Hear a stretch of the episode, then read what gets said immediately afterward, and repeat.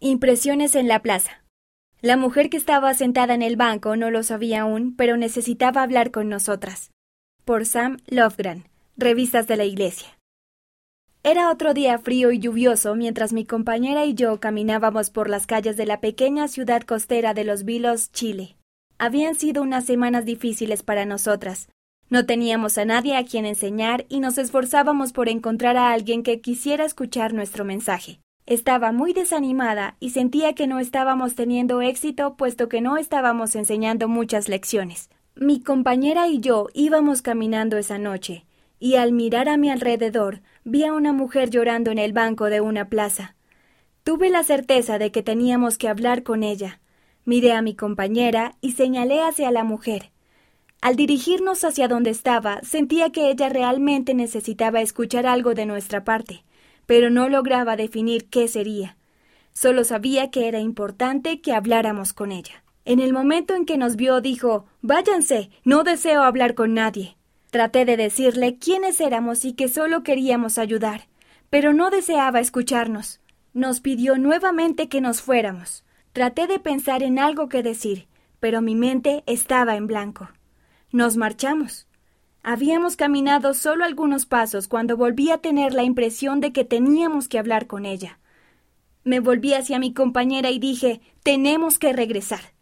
Regresamos y sucedió exactamente lo mismo, pero esta vez ella estaba más molesta. Necesito estar sola. Váyanse. De nuevo no logré pensar en algo importante que decirle. Podía darme cuenta de que estaba pasando por momentos muy difíciles, pero no sabía qué era lo que necesitaba oír.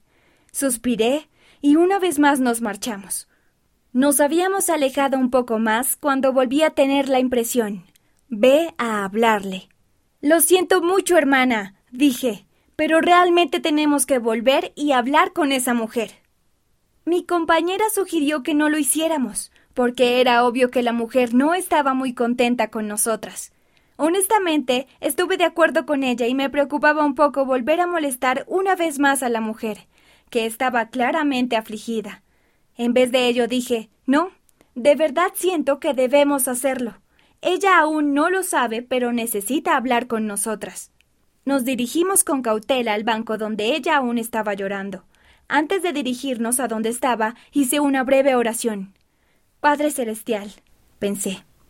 Por favor, hazme saber qué es lo que esta mujer necesita oír. Al llegar a donde estaba, le dije Siento molestarla otra vez, pero solo quiero que sepa que usted es una hija de Dios. Él realmente necesita que usted sepa que la ama, porque es así. Y nos daría mucho gusto hablar más con usted, pero si en realidad no lo desea, está bien. Solo quería que lo supiera. Nos miró con una expresión mucho más calmada. Dijo Creo que pueden venir y sentarse. Se llamaba Verónica. Ella se abrió y nos habló de lo que estaba sucediendo en su vida. Estaba teniendo muchos problemas familiares y le habían dado malas noticias en su trabajo. Se había estado sintiendo muy perdida y sola. Compartimos con ella un pasaje del libro de Mormón y le preguntamos si deseaba oír más acerca del Evangelio. Rechazó amablemente la invitación, pero nos dio las gracias por nuestro mensaje y por insistir tanto para hablarle. Antes de irnos, oramos con ella en ese pequeño banco de la plaza y pedimos que ella y su familia fueran bendecidas y guiadas. Nunca volvimos a ver a Verónica, pero esa experiencia me enseñó que aunque no lleguemos a ver que una persona se bautice, el solo expresarle amor es un acto importante de la obra misional.